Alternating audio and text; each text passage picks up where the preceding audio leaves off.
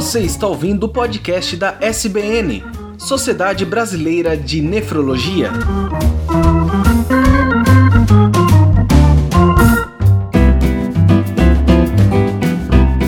Olá, ouvintes, sejam bem-vindos ao podcast da Sociedade Brasileira de Nefrologia. Lembrando que este é o segundo episódio em continuação à primeira parte que foi publicada no final do mês de dezembro. Vamos ao episódio.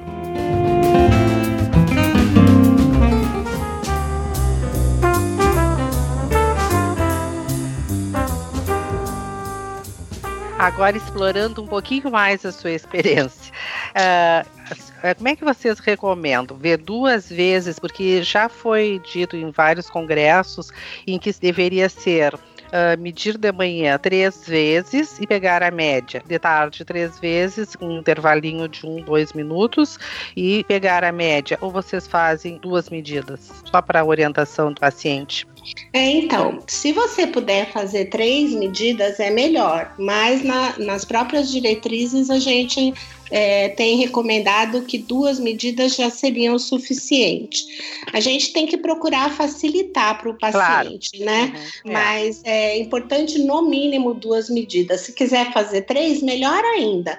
É, lembrando que você tem que deixar a artéria dar uma relaxada, né? então, é. entre uma medida e outra, sempre deixar pelo menos um minuto para a artéria voltar ao normal e daí você consegue é, ter um, um parâmetro melhor. É, em alguns estudos clínicos, até muitas vezes a primeira medida a gente descarta, né, Cintia e uhum. Andréia, né, porque é. muitas vezes ela tende a ser, a ser mais alta, né, mas o importante é que seja feita aí de 5 a 7 dias, né, para você ter uma semana de medidas da pressão quando você faz a MRPA, né? E pelo menos, no mínimo, duas medidas de manhã e duas medidas à noite, geralmente mais ou menos no mesmo horário, e sempre ensinando o doente, né? Eu tenho até no consultório lá no receituário é, tudo o que ele deve fazer, né? Então, esvaziar a bexiga, se sentar, não ter fumado, não ter feito atividade física,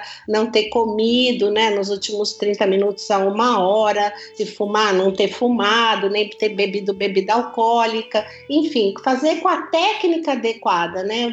Esse é um tempo que você não perde no consultório, você ganha, porque primeiro que você ganha no relacionamento médico-paciente, segundo porque ele cria confiança nessa, nessa relação, né? ele participa né, com autonomia é, dos, dos, seus próprios cuidados e em seu benefício. Então, é, eu acho que é muito legal que a gente consiga é, incutir isso de uma forma populacional, né? que as pessoas possam adquirir os seus aparelhos automáticos aí que custam na faixa de 100, 150 reais de boa qualidade, que são duráveis se você você tomar cuidado, é para a vida inteira, só troca pilha. Alguns, inclusive, você pode colocar na, na tomada e nem precisa é, comprar pilha, né? Que são um pouco mais sofisticados e, portanto, também um pouco mais caros, mas é um ótimo investimento, né? Você ensinar o paciente a participar desse processo, né? De saúde e doença. Doutora Andréia, é verdade que o sal causa hipertensão arterial? Antes de te responder, Cintia, eu só vou dar uma complementada em relação à mapa, tá.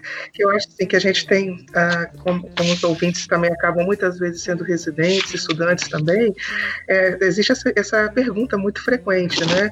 É, a questão da mapa, se vale a pena a gente fazer e se o paciente reclama, se ele não gosta. Então, é aquele raciocínio crítico. Claro que se a gente não tem a disponibilidade de uma mapa no setor que a gente está, no local que a gente está, medir a pressão fora do consultório, como a doutora Sibeli falou, é fundamental.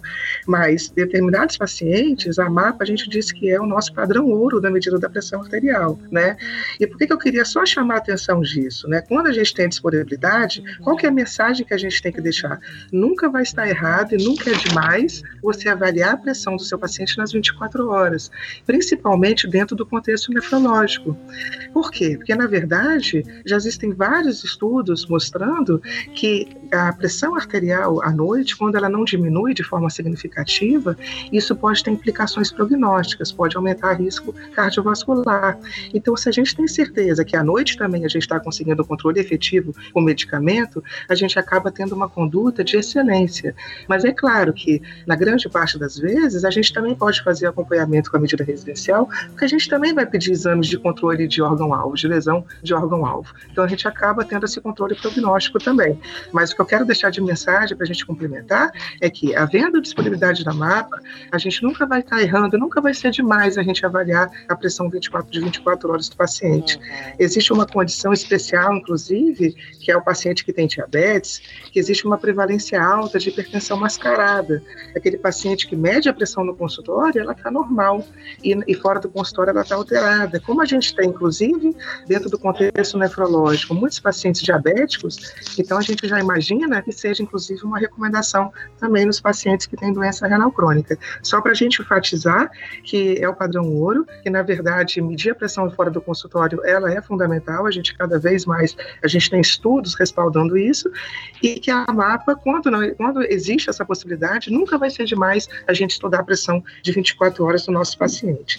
Então, em relação ao sal, ele é um fator de risco realmente muito importante, né? A gente tem alguns fatores de risco para hipertensão arterial, e a ingestão de sal elevada, ela realmente é um fator de risco importante. A gente sabe que no Brasil e no mundo, as pessoas comem, né, Cintia, muito mais do que deveriam, né? O que, que a gente tem?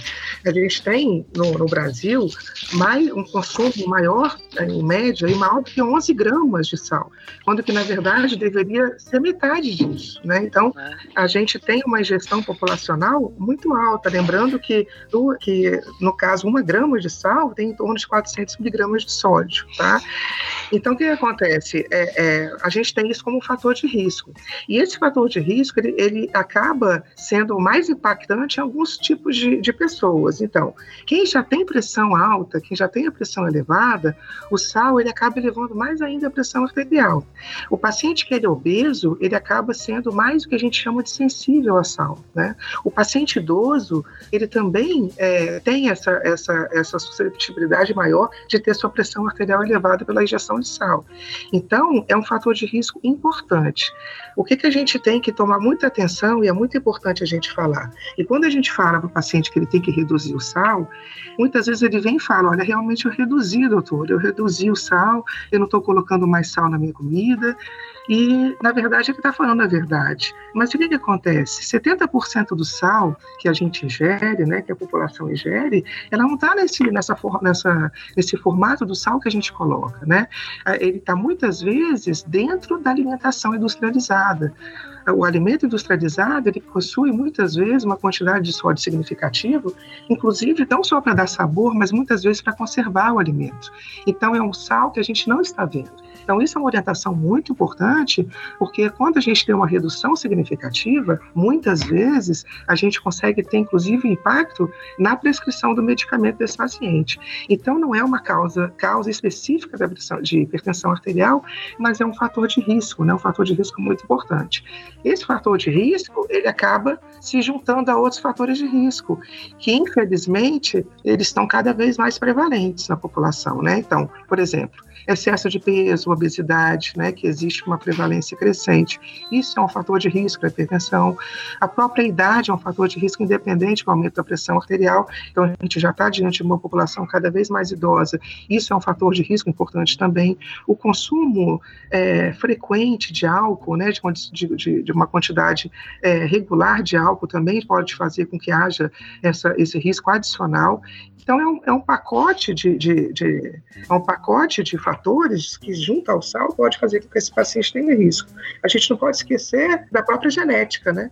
Então, é, um, é um risco que o paciente tem, e se ele já tem ciência disso, ele já tem essas medidas não medicamentosas controladas, a gente consegue controlar outros fatores que, na verdade, a genética a gente não consegue interferir. Essa, essa característica do sal, acho que acontece a mesma coisa com açúcar, né?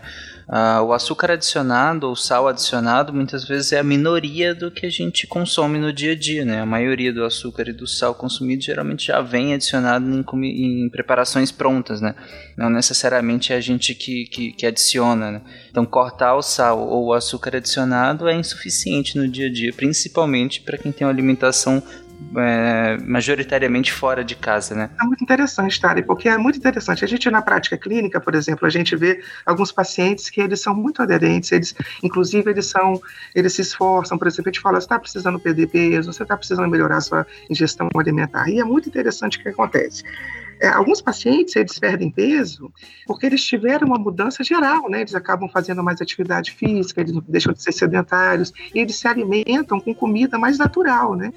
Enquanto outros acabam perdendo peso também, só que as, as custas de uma restrição alimentar, só que comendo alimento industrializado. Uhum. Então, o que acontece? A gente observa que muitas vezes o impacto na pressão arterial acaba sendo maior naquele paciente que emagreceu às custas de uma melhor qualidade de vida vida, né? De hábitos mais saudáveis. Uhum. Então, essa questão do sal, da, da, da, da, cultura do alimento industrializado, ela tem um impacto muito significativo, sim, no controle da pressão arterial. Tem uma pergunta que a senhora falou em relação ao sódio presente no, no próprio sal de cozinha, né? No sal adicionado às coisas.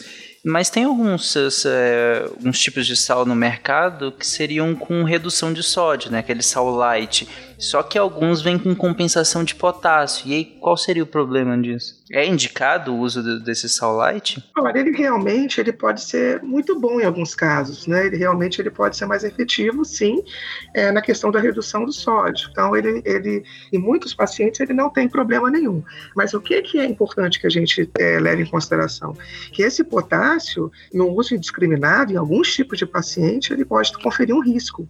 Na nossa especialidade, que é a nefrologia, gente já pensa justamente no paciente que já tem um grau de disfunção renal é, mais significativo, né? São pacientes que têm doença renal crônica, são pacientes que muitas vezes eles podem ter uma, uma tendência maior à retenção de potássio. Outra situação é quando o paciente ele já está usando alguns medicamentos que fazem com que haja retenção de potássio. Alguns tipos de medicamentos antipertensivos, por exemplo, é que a gente tem, alguns tipos, o diurético, que é poupador de potássio, é, alguns medicamentos que, que bloqueiam o receptor da angiotensina, também pode fazer com que haja uma retenção de potássio. Então, existem algumas situações clínicas é, é, restritas que fazem com que o paciente possa ter esse risco maior nessa, nessa inserção de potássio. Então, o que é a recomendação? A população geral, que não tem comorbidade, que não tem nenhum tipo de doença, né, é, não precisa ficar tão preocupada nessa substituição. Né? Claro que não vai exagerar, né? mas não precisa ficar tão preocupada. Mas se a pessoa já tem alguma doença subjacente, é importante que ela consulte o médico, que ela faça essa pergunta, que ele vai fazer exames de base, uhum. inclusive do potássio, para ver se está tudo bem, e aí sim pode ser uma substituição, uma associação recomendada. Andréia, eu costumo brincar com meus pacientes dizendo o seguinte: uh, que ele não espere que aquele único remedinho tão pequeno vai resolver toda a pressão arterial dele. Ele tem que colaborar, ele tem que fazer exercício físico, diminuir o sal. Aí, mas uh, esperar só que o remédio faça a função sem tu participares em nada, não dá, né? Não tá certo. E aí eu acho que é uma forma da gente tentar sempre estimulá-los. Exatamente, é isso que a doutora Sibeli tinha falado, né? Uma parceria, é. né? É. A hipertensão, a hipertensão é um dos máximos da clínica médica, né, nesse sentido, né? A gente precisa ter uma parceria tanto em relação às medidas não medicamentosas, como para a própria adesão ao próprio medicamento, né? A gente tem que lembrar, assim, que 50% dos pacientes, eles acabam não aderindo efetivamente ao medicamento antihipertensivo, né? E de uma forma geral, outros tipos de medicamento de uso crônico também. Então, é uma parceria que só vai ser benéfica realmente a longo prazo é, e efetivamente para os pacientes. Né? Tem uma coisa que é legal de saber também, né, que foi o, o da pesquisa da, da POF, né, que é aquele, aquela pesquisa dos orçamentos familiares feitas pelo IBGE, que mostrou uma diferença muito grande entre os diferentes estados do Brasil no consumo de, de sal. É, ela mostra né, que na, na região Nordeste, por exemplo, é, esse consumo chega nesses valores aí que a Andrea falou, por volta de 12 12 gramas, né? Enquanto na região sudeste é um pouco menos e de novo no sul é, é quase semelhante ao nordeste. Isso por causa dos hábitos culturais. Claro. A gente não pode ignorar, né? Então no é. nordeste aquela coisa de, de ter a carne seca, a carne é, conservada em sal e no sul por causa do churrasco, obviamente, né? A gente vai ter aí um consumo mais exagerado é, é de sal. É bem complicado aqui. Né? Tem que é. controlar, não tem, tem muito jeito, não. E a pesquisa mostrou, inclusive, né, a do Vigitel, que é aquela pesquisa do Ministério da Saúde feita por telefone, que quase 20%, 15 a 20% das pessoas hipertensas admitem que tem um consumo de sal alto ou muito alto. Que é além, de, além de, de, de, de cozinhar com muito sal, ainda colocam mais sal, adicionam mais sal, é, que é o saleiro, o tal do saleiro na mesa, né? Que também acaba a gente é, tendendo a consumir mais sal e ensinando as crianças, né, desde pequena a comerem também.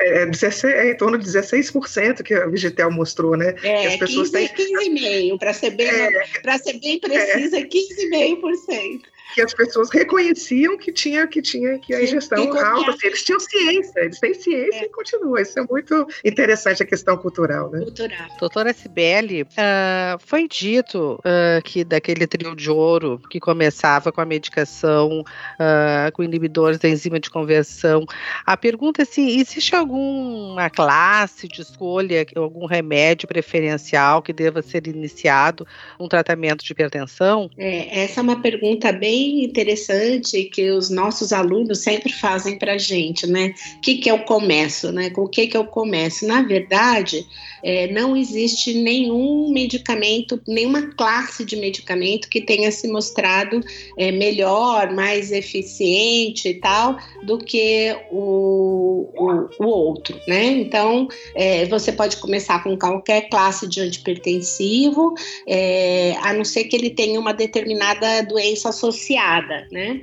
Uhum. A única classe que as diretrizes brasileiras colocaram como restrição foi o uso de beta-bloqueadores porque a gente tem um grande número de meta-análises, né, que são é, estudos muito próprios para verificar desfechos, né, eventos, e que essa classe, que são os beta-bloqueadores, apresentaram menores benefícios do que as outras classes na redução da morbimortalidade cardiovascular renal. Né? Então, a gente evita começar com beta-bloqueadores, a não ser em casos específicos, como hipertensão num, numa pessoa muito jovem, com hiperatividade simpática, que tem pouca pressão e muito sintoma, eles se beneficiam, ou quando tem doença coronariana, alguma coisa muito específica. Mas no restante dos pacientes, a gente pode começar é, com qualquer classe, e lembrando que o diurético, se ele não é a primeira opção, ele sempre vai acabar sendo a segunda ou terceira opção pela sua eficácia, pelo seu baixo custo e principalmente porque potencializa todas as outras classes de drogas antipertensivas, né? E também a gente não começa nunca com alfa bloqueador e com vasodilatador de ação direta, porque a gente não tem estudos que justifiquem esse uso como primeira classe. Ok. Doutora Andréia, e se não tratar a pressão, o que, que acontece se a pressão não fica controlada? Nós já falamos, né? No, já vocês já deram várias pinceladas, né? Mas gostaria que enfatizasse se a pessoa não tratar, não controlar a pressão. Acontece o que a gente chama de lesões de órgão-alvo, né? Então, o que, que significa isso? Ah, Existem duas situações, né? Existe aquela hipertensão, que, na verdade, ela acontece, aqueles picos hipertensivos que acontecem de forma aguda é, e muito elevados, que já podem dar o que a gente chama de alguns desfechos iminentes, inclusive um acidente vascular cerebral, hemorrágico, né? É, e existem algumas lesões que vão acontecendo ao longo do tempo, quando aquela pressão ela fica é, sustentada, sustentadamente elevada, né, que são justamente essas outras lesões de órgão-alvo. Então, por exemplo, paciente que ele já tem hipertensão de longa data, que a gente, que a gente já define aí academicamente em torno de 10 anos, e isso é muito importante a gente lembrar, que muitas vezes o paciente já tem hipertensão de longa data e não sabia que tinha, não é o fato dele medir a pressão arterial em um determinado momento e, e diagnosticou a hipertensão, ele pode ter certeza que às vezes ele tinha, não tinha antes, né? É, a partir de um determinado momento que a gente diz academicamente aí em torno de 10 anos, é, o paciente pode ter alterações nos olhos, né, alterações na retina, pode ter alterações no coração, é, que podem piorar significativamente, a gente chama de, de que pode evoluir para insuficiência cardíaca, inclusive, pode ter alterações renais que, que podem levar à doença renal crônica, a nefrosclerose hipertensiva, que é essa causa que é, que é causada pela hipertensão, é a causa no Brasil mais frequente, né? A hipertensão no Brasil é a causa mais frequente de doença renal crônica e no mundo aí ela fica junto com, com diabetes, que acaba sendo a primeira causa. Então, basicamente basicamente seriam essas alterações, né? Então, a gente tem alterações cerebrais, alterações retinianas, alterações no coração, alterações no rim, e lembrar da própria, do próprio vaso, né, do, do paciente, as próprias artérias, que a pressão elevada, elevada durante muito tempo acaba sendo um fator para o paciente também evoluir para aterosclerose, né? Então, é, existem várias situações que o paciente pode ter de complicações futuras, tá? Para a gente saber se o paciente está indo bem, por isso é que, além da gente verificar no consultório a pressão e pedir para o paciente medir a pressão fora de casa, principalmente, fora do consultório, a gente faz exames de rotina para avaliar se essas lesões estão acontecendo ou não. E para quem, doutora Cibele, que se encaminha o paciente que está hipertenso, clínico encaminha para o cardio, para o nefro, pro, se for idoso, para o geriatra? Para quem que ele vai encaminhar? Então, Cintia, acho que a gente tem que recordar que o rim é vítima e é vilão, né, da hipertensão. É vítima porque sofre as consequências da pressão alta não tratada e é vilão porque é causa de hipertensão, como o André acabou de falar, né? Uhum. E geralmente, é, quando ele é causa, né, qualquer doença renal, pode ser do diabetes ou uma glomerulonefrite, vai causar hipertensão e vai causar uma hipertensão que é resistente ou refratária. Então, eu acho assim, nas suspeitas de hipertensão secundária, área é, uhum. resistente ou refratária, ou se tiver lesão renal da hipertensão, é importante um nefrologista acompanhar e, e particularmente importante, que é até uma recomendação do, do Ministério da Saúde e da maioria das secretarias da saúde municipais, que quando o ritmo de filtração glomerular cair abaixo de 30 ml por minuto, a gente deve fazer o acompanhamento especializado com o nefrologista, porque ainda dá tempo dele é, tentar postergar, né, fazer com que a doença renal crônica vá um pouco mais para frente. Né? Muitas vezes a gente não uhum. consegue evitar a evolução, mas você consegue diminuir né, essa, essa queda da filtração e essa perda é, dos rins. Então, eu acredito que quem, quem tem bastante competência né, para fazer isso, além do, do nefrologista, né, a gente tem uhum. cardiologistas que são especialistas é, em hipertensão também, que podem fazer esses diagnósticos de hipertensão secundária e de, de fazer avaliação de pacientes resistentes e refratários, né? A gente não falou em nenhum momento, mas os idosos que têm mais hipertensão arterial sistólica, né? Também uhum. são uma população que pode é, precisar de um, de um acompanhamento mais especializado também, né? Então eu penso que é, existem aí é, alguns casos, né? E cada vez eles aparecem mais pelo envelhecimento da população, pela prevalência de obesidade, sedentarismo e doenças metabólicas, é, tem uma parcela até que relativamente grande que vai precisar ser encaminhada né, para o nefrologista. É, é uma pena que existe uma simetria de distribuição ao longo desse grande país que a gente tem, né? Eu tenho uma pergunta um pouco básica, digamos assim. Crianças têm hipertensão? Crianças podem ter hipertensão, a recomendação da Sociedade Brasileira de Nefro, de Hipertensão e de Cardiologia é que a criança, a partir dos três anos de idade, em toda consulta psiquiátrica, é, psiquiátrica não, perdão, em toda consulta nefrológica, é, pediátrica, é, tinha me fugido a palavra, desculpa, em toda consulta pediátrica, uma criança acima de três aninhos de idade deve ter a sua pressão arterial medida com um aparelho calibrado, de acordo, tudo certinho, e com manguito, que é aquela bolsa que você envolve o braço, apropriado para o tamanho do braço dela. Então, é uma coisa que a gente não vê nos consultórios pediátricos, os pediatras medindo a pressão arterial, sendo que a recomendação nacional e internacional é que em toda consulta a criança tivesse a pressão arterial medida a partir de três aninhos de idade.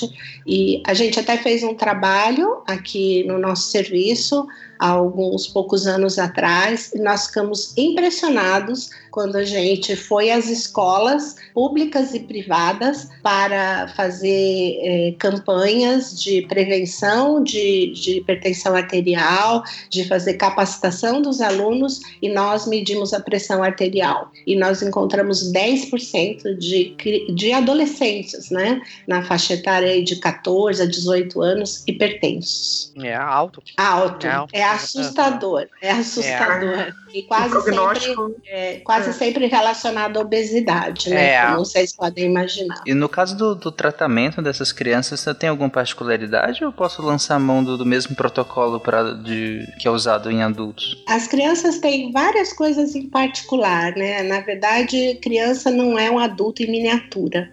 A criança tem que ser acompanhada preferencialmente por um pediatra ou por um nefrologista pediátrico, né, infantil, que conheça as peculiaridades que a criança tem, né? A criança pode tomar a maior parte das classes aí medicamentosas a gente pode utilizar na criança, só que você tem que saber as doses apropriadas, que são diferentes das doses de adultos, né?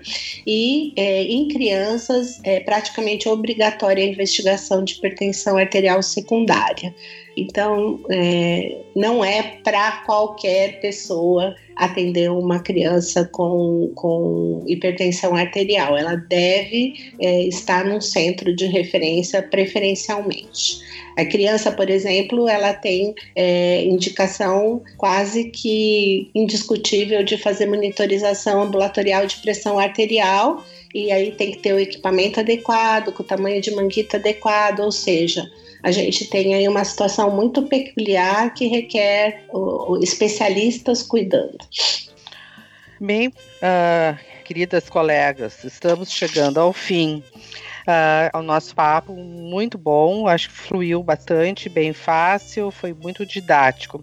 Eu gostaria que as duas nos deixassem alguma mensagem assim para o público que vocês acham importante ou alguma dica, alguma de tudo que a gente falou, alguma coisa que vocês acham super importante. Primeiro eu gostaria de agradecer né, essa oportunidade de, de bater esse papo tão gostoso, é, de poder falar de um assunto assunto é, tão importante para toda a população, é, principalmente para essa população que está envelhecendo. E a minha dica é que todo mundo deva medir a pressão. Então, a partir dos três anos de idade, as crianças, né? Nos adultos, minimamente uma vez por ano e tomar o cuidado para que essa medida seja feita de forma apropriada.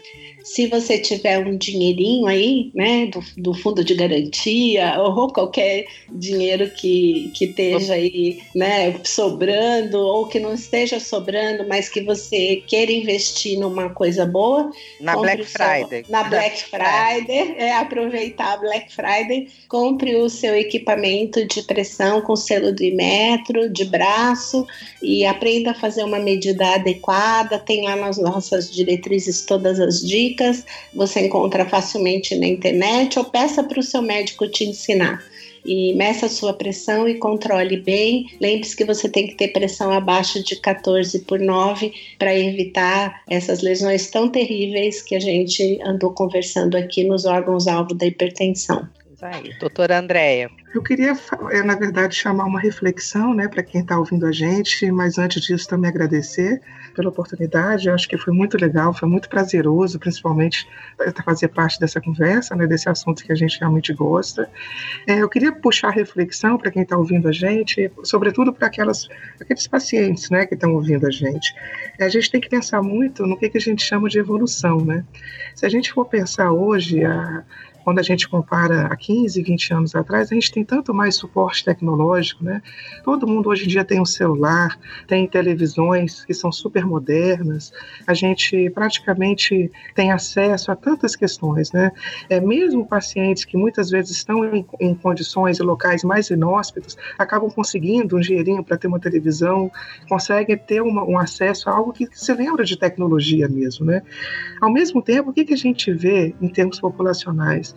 A gente não, não vê uma evolução é, no controle é, de algumas doenças crônicas que vão fazer com que muitas pessoas continuem tendo lesões e morrendo das mesmas coisas, né? Então, tomar o medicamento corretamente é uma evolução que não veio ao longo do tempo, né? Isso é uma evolução que tem que partir da pessoa, né? É, é procurar um médico e se preocupar, é, será que está acontecendo alguma coisa errada comigo, mesmo eu não sentindo nada, né? Será que eu, eu preciso é, me cuidar melhor? Será que eu preciso ser submetida a uma avaliação. Então, a pessoa tem que se inserir dentro de, desse contexto de evolução de uma forma mais crítica, né? Então, acho que a grande mensagem hoje aqui é que a gente discutiu muitos conceitos, né? Mas o conceito maior é a preocupação que a pessoa tem que ter e se questionar: será que realmente eu estou com a pressão controlada? E procurar, né? Dentro da, da, da, das metodologias aqui que a gente já falou, passar para o médico, que sempre é, é, é muito importante, né? Em cada caso, com maior ou menor frequência eu acho que é isso. É, isso, isso sim, a gente vai ter uma, uma evolução verdadeira, significativa, com as pessoas vivendo cada vez mais e com qualidade. Dito isso, eu agradeço muitíssimo a presença e as explicações da doutora Andréia e, claro, da doutora Cibele. Acho que ao longo do episódio, nas quase uma hora de episódio, nós nos aprofundamos bem no tema, fizemos quase infográficos né, em áudio aqui sobre hipertensão arterial e eu acredito que ficou um complemento muito bom sobre, sobre, é, daquele episódio em que nós abordamos a hipertensão arterial na gravidez e agora de maneira ampla, né? Inclusive falamos de, de hipertensão arterial em pacientes pediátricos, né? E, e geriátricos também e de modo geral também. Então ficou um ótimo complemento. Então para quem ouviu esse episódio e ainda não ouviu o outro, o outro foi publicado em janeiro desse ano, e é o episódio 11 da SBN. Então ouça aquele episódio também, que eu acredito que com esses dois episódios tem muita informação sobre o tema, né? E eu convido todos os ouvintes também a acessarem o site do Deviante, que é deviante.com.br, e comentarem na postagem desse episódio. A gente sempre responde os comentários nas postagens dos outros episódios. Alguns ouvintes nos marcam também no Twitter. A SBN, inclusive, tem Twitter, marquem eles também, que é SB, SBN Nefrologia no Twitter. Marquem também quando vocês forem comentar. Às vezes eles marcam só, só o Deviante, né? Porque a gente geralmente é, publica o episódio lá, mas no site da SBN também, esse episódio também é publicado. Vai lá também, comente, coloque críticas, elogios ou qualquer dúvida que ainda tenha restado nesse episódio. Os nossos ouvintes, acho importante que vocês acessem então o site desse podcast, deixem também dúvidas, se tiverem alguma dúvida sobre o assunto abordado hoje, que com grande prazer nós daremos as respostas. Agradeço muito a doutora Sibeli e a doutora Andréia pela excelente explicação que tivemos na noite de hoje. Um grande abraço. E este foi o último episódio do ano. Um feliz final de ano a todos. Logo em janeiro, o podcast da SBN volta para a sua temporada 2020. Um abraço e até o ano que vem com mais um tema da Sociedade Brasileira de Nefrologia. Tchau, gente. Muito obrigada. Boa noite. Boa noite. um beijo. Tchau. Um beijo. Tchau.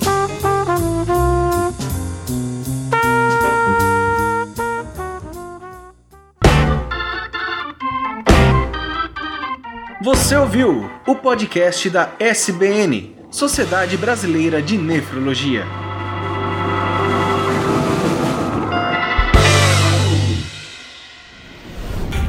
Este programa foi editado por Tapcast. Edições e Produções de Podcast.